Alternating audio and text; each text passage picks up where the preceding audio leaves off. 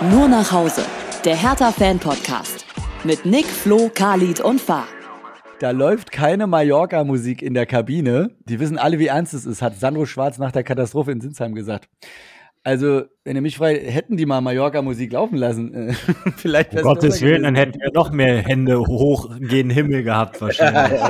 die Hände zum Himmel. Ah, stimmt. Äh, nur nach Hause, der, der Hertha-Fan-Podcast, 59. Episode. Äh, es geht um die Hände im Himmel. Ja, absolut.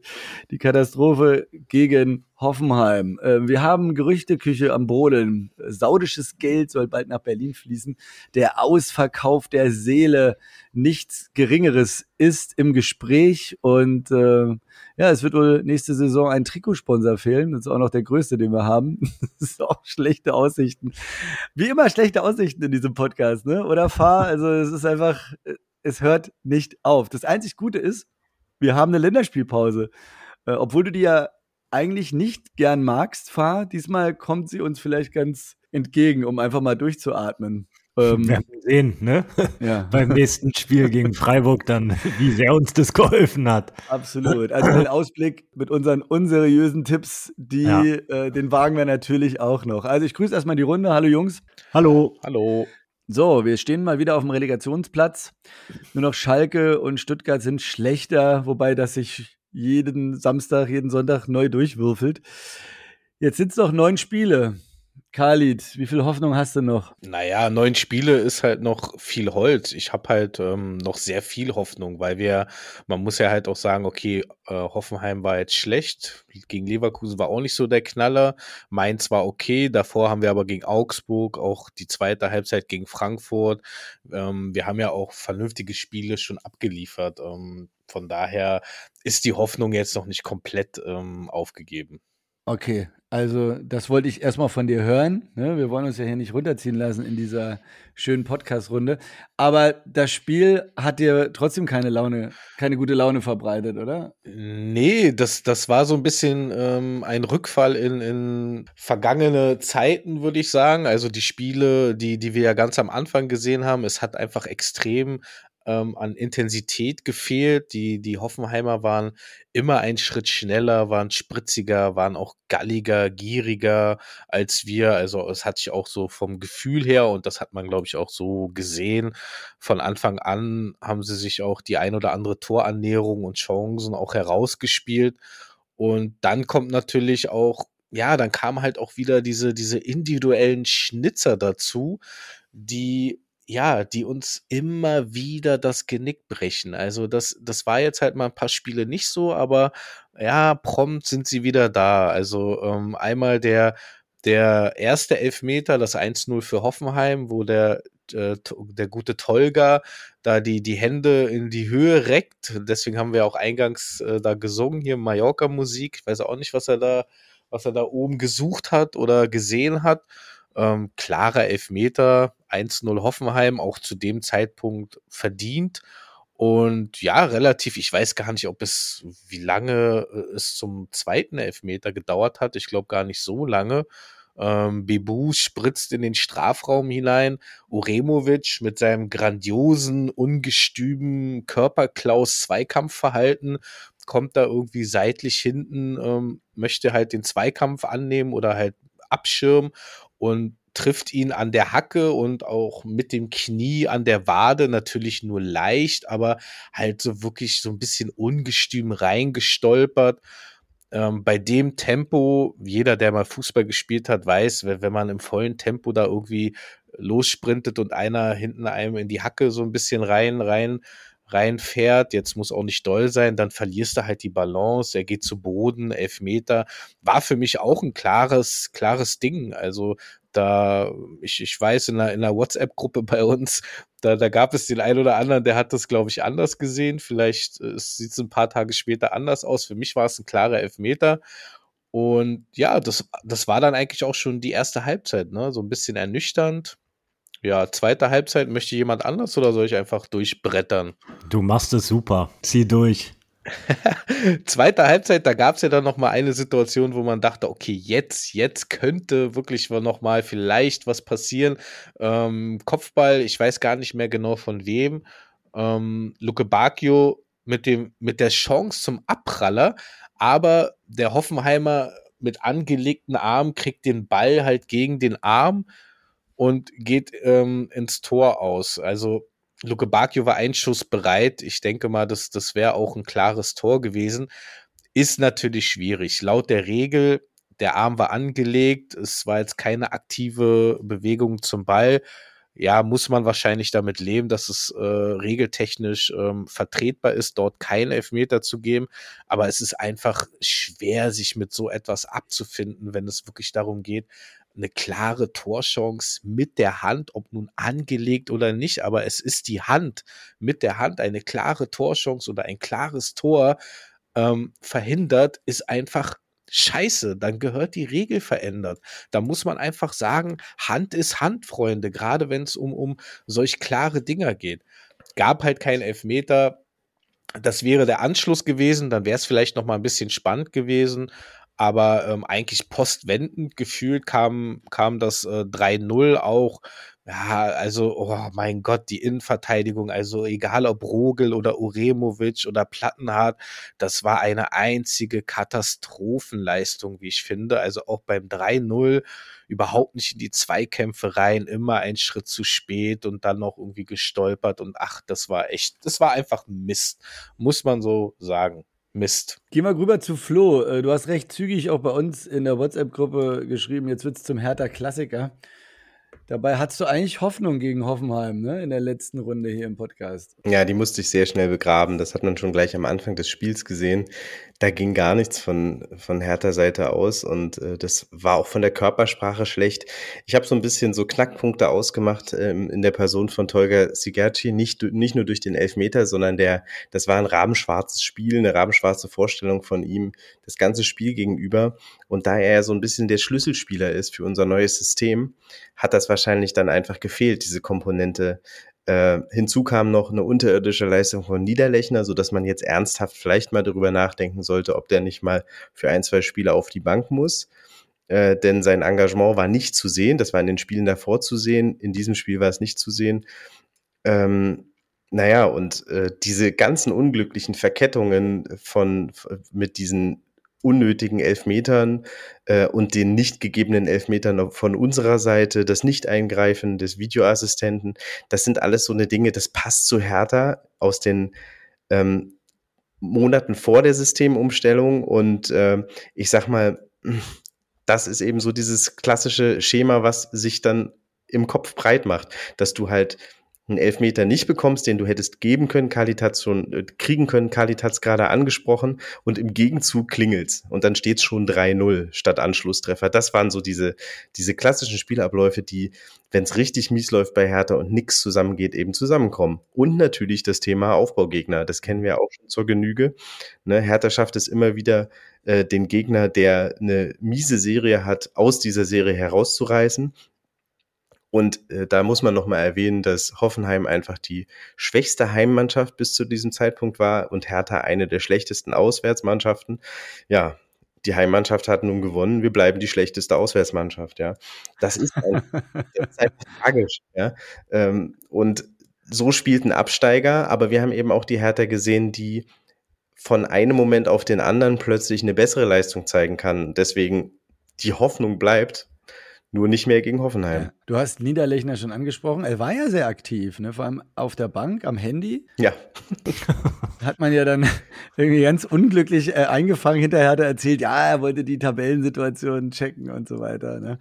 Äh, ja, aber du, man konnte sich es einfach auch am Ende nicht angucken. Fahr, äh, dir ging es ja auch ähnlich. Ähm, hast du das Gefühl, dass bei allen das jetzt mal angekommen ist, dieses Thema Abstiegskampf? Ich weiß nicht, wie viele Wochen wollen wir darüber noch reden, ob das bei der Mannschaft ankommt oder nicht. Also da reicht ja ein Blick auf die Tabelle. Die wissen selber am besten, wie sie spielen und die wissen auch am allerbesten, wo sie stehen. Und wenn ihnen das jetzt neun Spieltage vor Ende einfällt, dass sie sich im Abstiegskampf befinden, also ich kann mir gar nicht vorstellen, dass es nicht in den Köpfen drin ist. Das wäre für mich ja völlig völliger Wahnsinn eigentlich, dass man das nicht erkennt. Diese Diskussion würde ich auch gar nicht aufmachen. Die Frage ist halt vielmehr, warum wird das auf dem Platz nicht entsprechend umgesetzt? Warum macht man so dumme Fehler, so wie Zigerci da mit den Händen zum Himmel und so. Also was geht in den Spielern in diesen Momenten vor? Ist das eine Unkonzentriertheit oder weiß ich nicht, wenn ist, wenn der Schiri anpfeift, irgendwie da ein anderer Modus, ich habe keine Ahnung, ich, ich kann es mir nicht erklären, aber ich kann mir auf gar keinen Fall vorstellen, dass nicht jeder Einzelne den Ernst der Lage begriffen hat, weil wir stehen ja eigentlich schon von Beginn an im unteren Tabellendrittel. Mhm. Also wir waren ja nie irgendwie, ich weiß nicht, an den ersten Spieltagen, ich weiß gar nicht mal, was der beste, die beste Platzierung war. Also wir haben uns ja relativ schnell unten eingeordnet und ähm, ich weiß nicht, das muss man ja auf dem Schirm haben. Also das kriegt man ja auch mit. Absolut, aber scheinbar äh, vor allem die Fans sehen das irgendwie so langsam auch ein bisschen anders. Auch diese ganzen Kommentare hinterher im Interview, wo du denkst, Leute, äh, ihr kriegt dann Schweinegeld, aber irgendwie merken wir davon nichts, dass ihr darauf Bock habt, irgendwie auch was dafür zu leisten. So. Ja, das finde ich auch mal schwierig. So, ihr verdient so viel Geld und bewegt euch mal und gewinnt mal jetzt. Also so einfach ist es nicht. Ja, das ähm, Niveau in der ersten Bundesliga ist relativ eng beieinander. Die manch, also da machen Nuancen dann den Unterschied und ähm, die, die anderen Mannschaften, die ticken doch genauso. Die verdienen auch alle viel Geld und ähm, daran wird es am Ende des Tages nicht liegen. Ich mache mir da einfach viel mehr Sorgen, dass es am Ende des Tages dann doch unterm Strich im Vergleich zu den anderen Mannschaften die schlechtere Qualität ist äh, auf dem Platz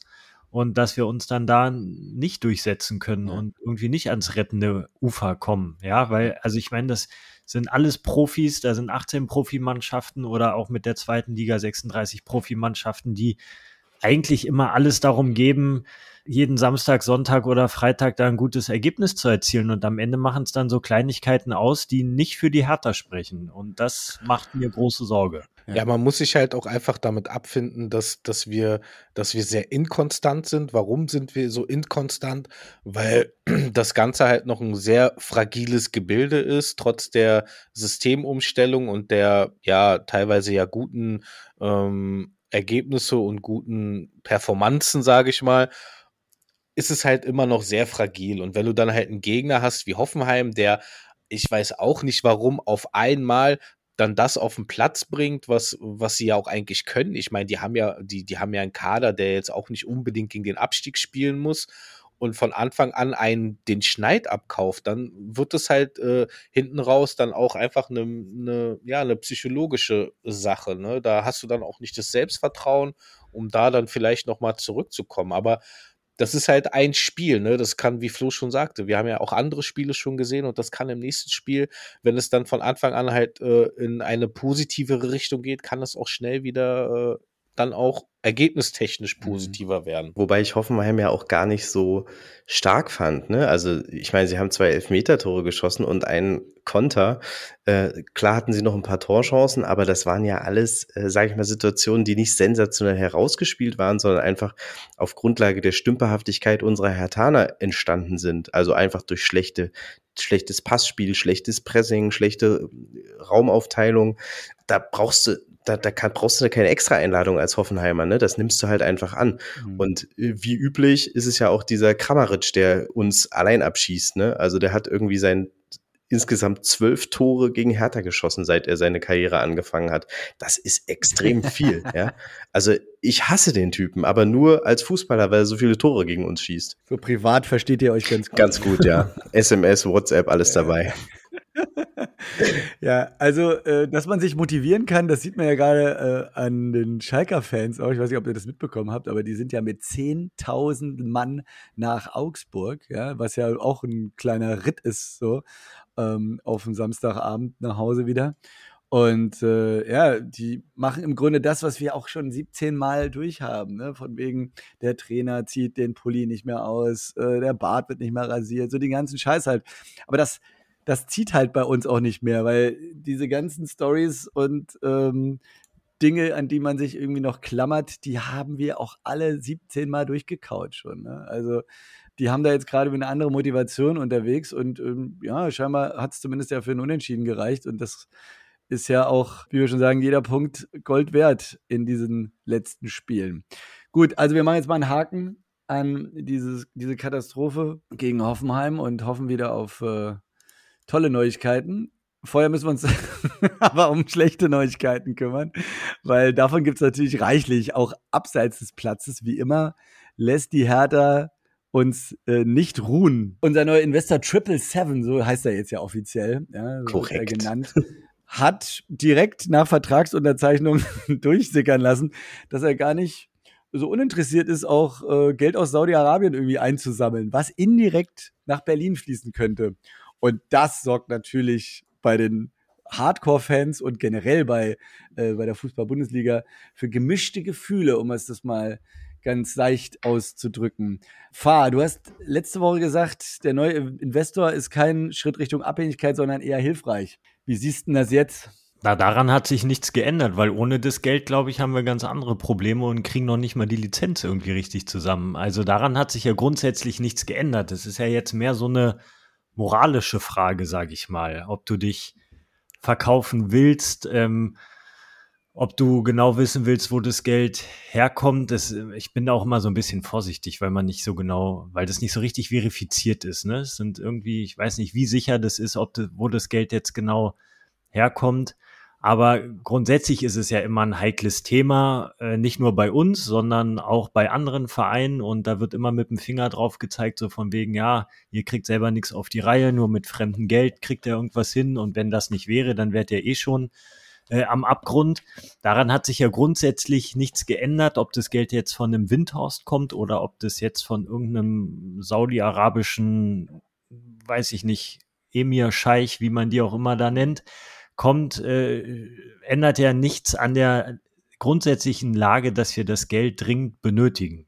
So, also das muss man ja so ein bisschen voneinander trennen. Ob man das jetzt will und ob man jetzt sagt, ach nee, also so haben wir aber nicht gewettet und so haben wir auch nicht verhandelt und äh, jetzt äh, wird die Katze aus dem Sack gelassen und jetzt wollen wir das alles nicht mehr, ist, glaube ich, schwierig, ne, da jetzt einen Rückzieher zu machen.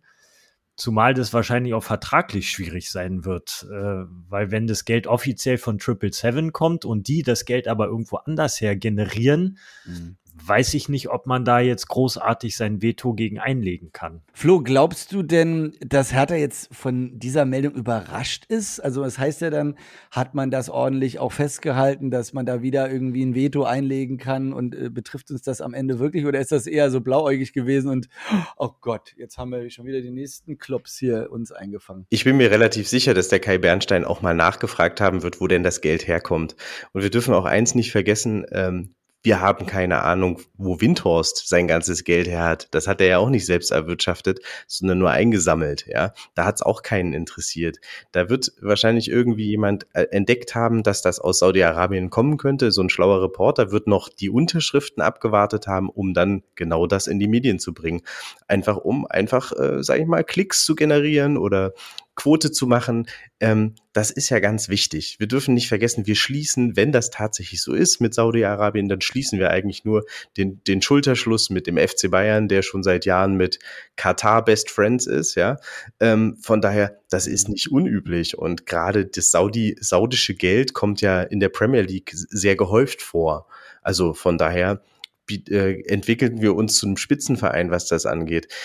Ich kann das absolut, ja, ich kann, ich, ja, ich kann das absolut nachvollziehen, dass ähm, die, die, die, die Fans sauer sind in der Kurve, dass also die Basis sozusagen sowas überhaupt nicht will. Es klingt für mich auch nicht koscher, es gefällt mir nicht, aber es war die einzige, wie schon Fahr gesagt hat, es war die einzige Perspektive, die wir hatten.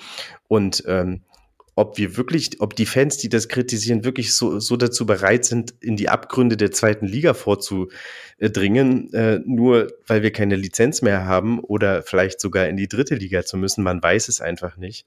Das ist eben problematisch. Was ich sehr, sehr traurig finde an der ganzen Geschichte, ist, dass mit solchem Geld und so einem Investor, der ja fast 80 Prozent von Hertha bald halten wird, ne, jeder Jugendspieler, der einen Profivertrag unterschreibt, sofort quasi diesem Investor gehört. Und zwar fast komplett. Ja, und wenn so ein Jugendspieler dann für teuer Geld mal an den FC Bayern verkauft wird, dann sind, gehen 95 Prozent des Erlöses an den Investor, wenn er das haben will. Und das sind Dinge, die haben wir verkauft. Also wir haben tatsächlich unser Tafelsilber verkauft. Und wir konnten das nicht anders machen, weil mit dem ersten Investment von Windhorst wir es massiv verkackt haben. Also wie du schon richtig sagst, von jedem Euro, den man, den die Hertha verdient, müssen 95 Cent direkt abgedrückt werden. Das äh, klingt natürlich nicht nach einem guten BWL-Deal auf jeden Fall. Khalid, möchtest du da auch noch mal kurz deinen Senf zu geben? Ist das der Ausverkauf der Hertha oder sagst du, meine Güte, regt euch mal alle nicht so dolle auf? Hm, ja, sowohl als auch. Also der Ausverkauf der Hertha, der hat ja schon im Grunde stattgefunden, wie Flo ja schon sagt und du ja auch. 95 Prozent der generierten Gewinne, wenn wir denn irgendwann mal überhaupt Gewinne machen. Man muss ja auch mal sagen, davon sind wir meilenweit entfernt und wahrscheinlich auch erstmal für die nächsten zwei, drei Jahre sehr weit entfernt. Da können wir dann gerne äh, zu gegebener Zeit nochmal drüber diskutieren. Aber was war der zweite Teil der Frage noch? ähm, ach so, ja, ich sehe das ehrlich gesagt auch eher rational. Also ich kann die Emotionalität der, der Menschen verstehen, die sagen, hey, das ist unser Verein, wir wollen eigentlich überhaupt gar keinen Investor, aber dann ist es auch, dann regst du dich ja über, über jedes ähm, Geld, was von außen kommt, auf, egal ob es aus den USA kommt oder aus Saudi-Arabien. Ähm, ich sehe das sehr rational. Wir leben in einer globalisierten Welt. Da müssen wir nicht naiv sein. Auch Fußballclubs sind mittlerweile, ähm, werden geführt wie Wirtschaftsunternehmen. Und ähm, ja, sei, also einfach nicht so naiv sein. Ich meine, zum Beispiel Katar, die haben auch ähm, an, die besitzen Anteile an Firmen wie VW, sogar an der Deutschen Bank. Flo hat es ja auch schon gesagt, Katar äh, ist bei Bayern mit drin, in England etc. Also das ist einfach, ähm, das ist normal. Und wenn, wenn Triple Seven sagt, ja, wir, wir hätten gerne noch ein bisschen Kohle und die Saudis da was äh, investieren wollen, dann ist es eigentlich nicht unser Bier, weil wir bekommen unser Geld von Triple Seven. Also mhm du hast ja da auch überhaupt keine Handhabe und sich dann jetzt im Nachhinein drüber aufzuregen. Also wir brauchen das Geld und entweder zweite Liga, also keine Lizenz, oder du nimmst halt das Geld, ob es dann nun aus den USA kommt oder Saudi-Arabien. Ja, meine Güte, das ist nun mal die heutige Zeit, so funktioniert die Wirtschaft. Dann, dann muss man, ich finde es aber ein bisschen heuchlerisch, das so im Fußball dann so, so krass zu kritisieren, aber jetzt äh, in anderen Bereichen ist es vollkommen normal. Versteht ihr, was ich meine? Ja, Jetzt ja. Äh, Beispiel VW, Deutsche Bank, regt sich kein Mensch drüber auf. Ja. Keiner geht vor, vor, die Deutsche Bank und, und ähm, macht da Krawall, ne? Aber jetzt gerade auch im Vergleich zu anderen Ligen äh, sind wir da immer noch recht traditionell aufgestellt. Auch diese 50 plus 1 Regel und so, die da so mehr oder weniger immer noch hochgehalten wird. Ähm, das wird ja alles, auch so bleiben. Ja, ja, ist alles richtig, auch was du sagst. Am Ende hätte man die Entscheidung natürlich früher finden oder suchen müssen und vielleicht auch im, im, äh, im Gespräch mit den Fans. Ja, man sagt, Leute, also pass mal auf, wir haben hier folgende Situation. Entweder retten wir uns und bleiben erstklassig und machen den ganzen Bundesliga-Zauber hier mit und lassen es uns gut gehen, haben ein geiles Stadion, äh, viel TV-Gelder. Oder wir haben das alles nicht und gehen sang- und klanglos erstmal in die zweite und vielleicht sogar noch in die dritte. Also gibt es ja zig Beispiele, Kaiserslautern und KKG, äh, wo man einfach sagt, dann behalten wir unseren Stolz, aber nehmen kein Geld aus anderen Ländern. Wäre die Alternative. Jetzt müssen wir noch mehr Geld einsammeln. Wir lassen jetzt mal äh, das Saudi-Arabien-Thema mal außen vor, weil zum Ende der Saison wird unser Trikotsponsor aussteigen, hat er jetzt bekannt gegeben. Auto Hero hat genug von äh, Hertha BSC. Verstehe ich, Versteh ich gar nicht. also der Deal war auch von Anfang an nur auf zwei Jahre auf, ausgelegt, von daher ist das jetzt ganz normal einfach, das geht vorbei. Und das bei Hertha Trikotsponsoren wechseln, das sind wir ja nur auch gewohnt. Aber Auto Hero hatte eine Option, die hätten äh, einseitig verlängern können, aber ich verstehe auch nicht, warum die das nicht machen wollten am Ende passt es ja natürlich ins Bild, ja. Ähm, Im Abstiegssumpf will keiner irgendwie mit äh, hineingezogen werden und äh, ja, müssen wir uns wohl von diesen sechs Millionen verabschieden und wieder auf die Suche gehen. Wird uns das gelingen, Flo, oder wird dann wieder so ein so ein Teddy äh, am Ende auf unserer Brust landen. Ach naja, ein paar Millionchen hat Teddy auch rübergeschoben. Also es ist halt so, ne? Mal hast du einen guten Trikotsponsor, mal läuft's weniger gut. In dem Moment, als Auto Hero unterschrieben hat, hat auch keiner erwartet, dass wir so einen Trikotsponsor bekommen werden. Das ist nun mal eine wechselhafte Geschichte und äh, sechs Millionen sind dann auch nicht extrem viel. Also von daher in der, in den, in der ersten Macht den Kohl auch nicht mehr fett jetzt. Ja, ja es ist auf jeden Fall nicht das, was Hertha braucht, um wieder erfolgreich zu sein. Ja, und von daher, die werden schon einen Trikotsponsor finden, vielleicht sogar auch wieder durch das Netzwerk von Triple Seven, vielleicht ja auch mal was überregionales, man weiß es nicht so genau. Ich glaube, dass jetzt, dass da mal jetzt so, so ein großes Ding draus gemacht wird, da haben ganz viele Schreiberlinge einfach Bock drauf, genauso wie diese Niederlechner Nummer, ja, wo ich mir sage, ey, was interessiert mich denn, ob der auf seinem Handy rumtippt? Ich fand, ich habe auch in dem Moment, als ich das Bild live gesehen habe, gedacht, der guckt doch bestimmt auf die Tabelle, vor allem weil sein Nachbar mit auf das Handy geguckt hat. Also soll er doch machen. Jetzt müssen wir erstmal definieren, äh, wann hat er denn eigentlich Feierabend? Wenn er ausgewechselt wird oder wenn das Spiel vorbei ist? Ne? Könnte man fast eine Frage für Fahr ja, als Anwalt draus machen. Und deswegen wird's dann auch schon wieder viel zu groß. Also lassen wir das Ganze. Ja, also ich denke, das Ganze nicht so aufbauschen. Aber schön, dass wir ein Thema für einen Podcast haben. Gott sei Dank. So, also Auto Hero sind keine Heroes mehr für uns. Ähm, so schnell geht's. Die Liebe ist zu Ende. Äh, vielleicht allerdings für Marvin Plattenhardt nicht. Und äh, da kommen wir noch zu einem ganz kleinen Vertragsverlängerungsmoment. Fragezeichen fahr. Also die Tür scheint da irgendwie wieder offen zu sein.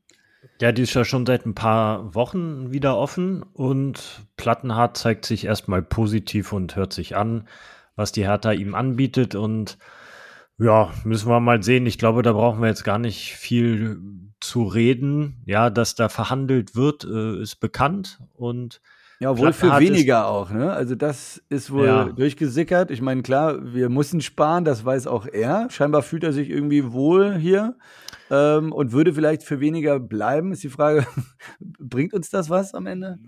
Tja, äh, immer, immer schwierig, ne? Plattenhardt ist jetzt äh, immer so eine Personalie, die sehr schwankend ist, wobei ich auch sagen muss, dass sie uns nichts bringt. Also ich kenne auch Khalid's Antwort dazu, ohne ihn zu befragen. ähm, das, ich glaube nicht, dass man darauf bauen und darauf setzen muss. Wir wissen nicht, was er vielleicht noch für andere Angebote hat. Wahrscheinlich keine oder schlechtere oder Zweitliga-Angebote, weiß man nicht. Ja, da stecken wir ja nicht drin.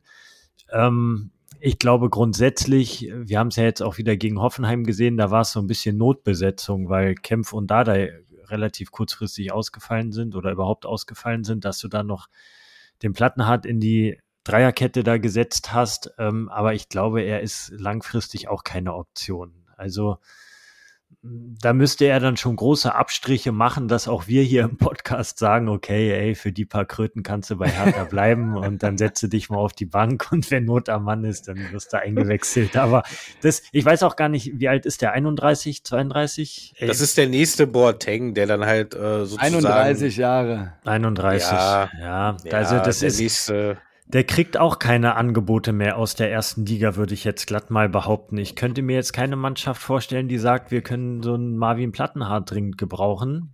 Ähm, das geht dann eher so Richtung zweite Liga, ne? Und dann ist es, geht es auch schon wieder so ein bisschen Richtung Karriereausklang. Und ähm, hm.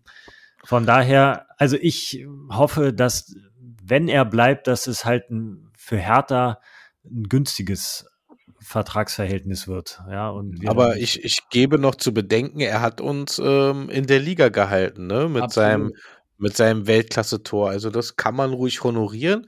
Und da ja die, die hoffnungsvollen Eingewächse uns ja regelmäßig verlassen, wie wir auch letzte Woche schon beschrieben haben, der, der Ulrich, der ja gehen möchte, hast du dann wahrscheinlich wenig Alternativen, als jetzt vielleicht irgendwie für viel Geld, was wir eh nicht haben, mittelmäßigen äh, aus dem Ausland zu holen. Also ja, dann behältst du halt einen Plattenhart. Ist, Aber das ist doch echt dann, das ist doch Kacke. Das ist doch auch falsch gedacht dann. Also, wenn wir jetzt bei dem Thema Eigengewächsen sind, dann haltet doch lieber die. Für die müsst ihr ja auch nicht so viel bezahlen, wenn die jetzt ihren ja, natürlich, Vertrag kriegen. Ja, spart das Geld ein und lasst einen Plattenhart ziehen. Also ja, das, das wäre der Optimalfall, aber den Moment hat man halt einfach verpasst. Ja. Man, man hätte, man hätte klar äh, zum Beispiel einen Ulrich klar machen müssen, ey, wir lassen den, den Vertrag mit Plattenhardt auslaufen, du hast sozusagen die Zukunft, du musst nur die Mittelstädt äh, schlagen, das sollte kein Problem sein und fertig. Aber das hat man ja, das hat man ja verpasst. Und dann sagt sich der Junge, ja, nee, dann gehe ich halt woanders hin.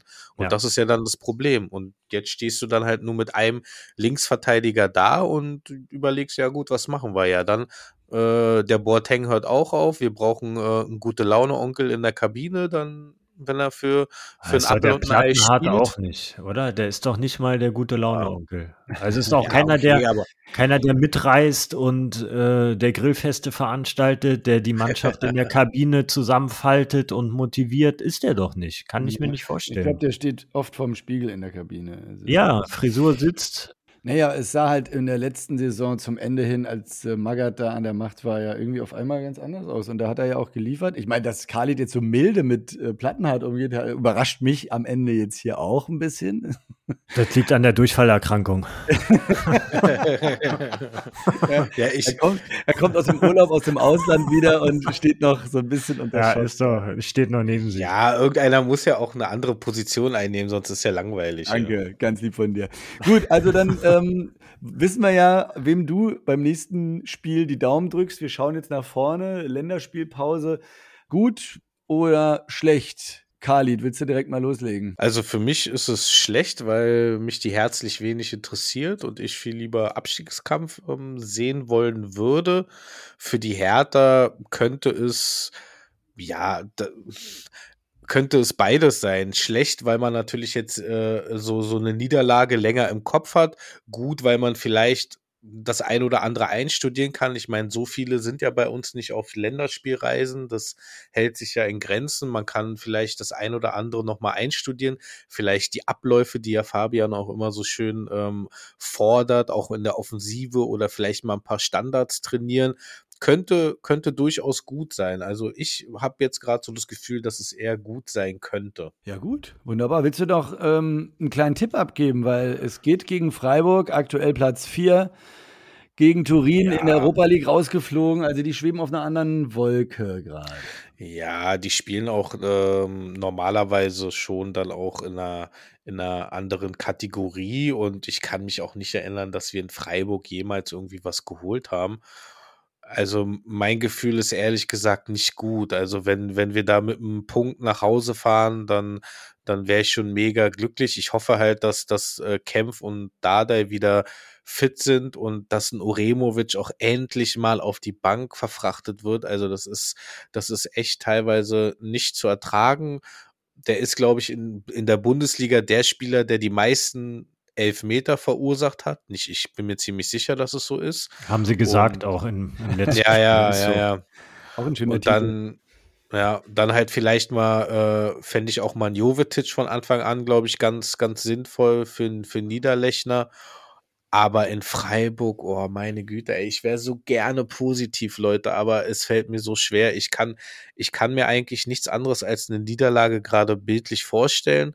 Ich ähm, tippe aber mal, dass wir ein, ein ganz, ganz glückliches 1-1 äh, herausholen, weil wir die Intensität und die Sprints und die Kilometer, die gelaufenen Kilometer wieder ein bisschen hochfahren können und ja, die Hände am Boden lassen. 1 zu 1 hatte ich sogar, als du angefangen hast zu reden, schon aufgeschrieben. ja, sehr gut. Fahr, äh, du bist ja bekannter Gegner von Länderspielpausen, aber einfach auch rein subjektiv. Ähm, glaubst du denn überhaupt, dass wir irgendwas Neues einstudieren oder? Wäre auf jeden Fall gut. Also der Grund, warum ich keinen Bock auf Länderspielpause habe, ist ja genau der gleiche, den Kadit auch genannt hat. Ich, ähm, man ist so im Bundesliga-Flow, es ist cool, jede Woche Hertha sehen zu können oder Bundesliga sehen zu können und es ist ja auch immer spannend und dann reißt einen das immer so raus und für was? Ja, für diese Länderspiele, die wirklich keinen jucken, also mich auch nicht. Ich schließe mich da Khalid an. Ähm, das ist halt der einzig nervige Grund. Aber ich glaube, dass es für die Hertha schon gut ist. Ähm, nach dieser Niederlage in Hoffenheim, wo alle ziemlich depri und down sind, ähm, da jetzt tatsächlich irgendwie neuen Mut äh, zu fassen und Sachen vielleicht einzustudieren. Das werden sie bestimmt machen im Training, wobei ich jetzt auch unter der Woche gelesen habe, beim letzten Training waren irgendwie zwölf Spieler anwesend, weil A, viele oder einige verletzt sind und der eine oder andere dann doch auf Länderspielreise irgendwie ist, auch irgendwie U21 und U20 äh, sind irgendwie auch nicht da. Die sind auch alle unterwegs. Also so voll ist das Trainingsspielfeld nicht. Aber grundsätzlich kommt es jetzt schon zu einem richtigen Zeitpunkt nach dieser Niederlage in Hoffenheim. Also da bin ich äh, überzeugt von. Ja, und dass mich das persönlich nervt, juckt auch keinen. Das ist ja egal. Aber für Freiburg sehe ich trotzdem ehrlich gesagt schwarz. Ich ähm, okay, passt nicht so gut, ne? Und mit dem Trainer. Aber gut, da kriege ich gleich den, den Bogen hin. Ähm, ich provoziere das mal so ein bisschen. Äh, es gibt nichts, was für die Hertha spricht, gegen Freiburg einen Punkt zu holen. Wir spielen auswärts, richtig, ne? Jawohl. Ja, wir spielen auswärts gegen eine der stärksten Mannschaften in dieser Saison, äh, wo eigentlich alles gut läuft. Die verlieren auch mal, gar keine Frage, aber die werden nicht gegen Hertha verlieren. Kann ich mir beim besten Willen nicht vorstellen. Wieder so ein richtig weiter Trip, noch weiter als Hoffenheim bis nach Freiburg. Ähm, ich, ich weiß nicht, wie das funktionieren soll. Ich kann es mir bei aller Fantasie nicht vorstellen, dass Hertha da einen Punkt holt. Ich ähm, glaube, dass Hertha auf den Sack kriegt. Ja, also ich glaube sogar relativ deutlich. Und ich glaube auch, dass dann die Tage für Sandro Schwarz gezählt sind und wir dann die Reißleine ziehen und dann wieder irgendeinen so Feuerwehrmann holen. Irgendwie so in die Richtung ist meine Prognose. Ist ein bisschen gewagt, gebe ich zu.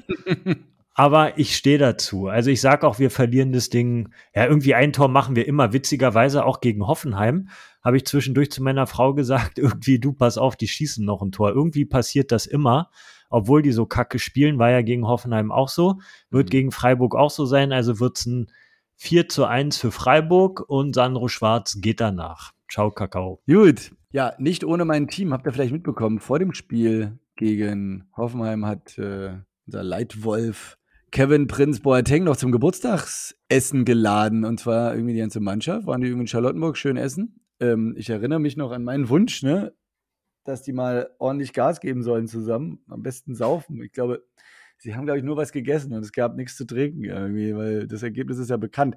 Aber trotzdem sah das irgendwie nach einer entspannten, äh, angenehmen Runde aus und ich finde, das ist der Weg irgendwie, ne? dass man da einfach noch einen zweiten Handlungsstrang irgendwie hat und sich nicht nur beim Training und in der Kabine und auf dem Platz sieht irgendwie. Also ich gebe die Hoffnung da auch nicht auf und wie wir auch heute schon immer wieder gesagt haben, kurioserweise kommt von Hertha auf einmal immer noch mal eine andere Seite zutage und zeigt uns, dass sie doch ganz anders können. Und bin der Meinung, dass eben genau so eine Serie auch mal äh, reisen muss auswärts. Ja, warum nicht diesmal? Warum nicht gegen einen großen? Weil alle nicht damit rechnen und auf einmal passiert's. Deswegen gewinnen wir in Freiburg mit 1 zu 2. Krasse Romantik, super. Oder? Mhm. Mhm. Hat mich aber nicht mitgenommen. Ja, ich merke. Doch, mitgenommen, mitgenommen schon. Also man konnte sich da gut reinfühlen, aber irgendwann setzt halt auch der Verstand wieder ein und man sagt, ah nee, komm.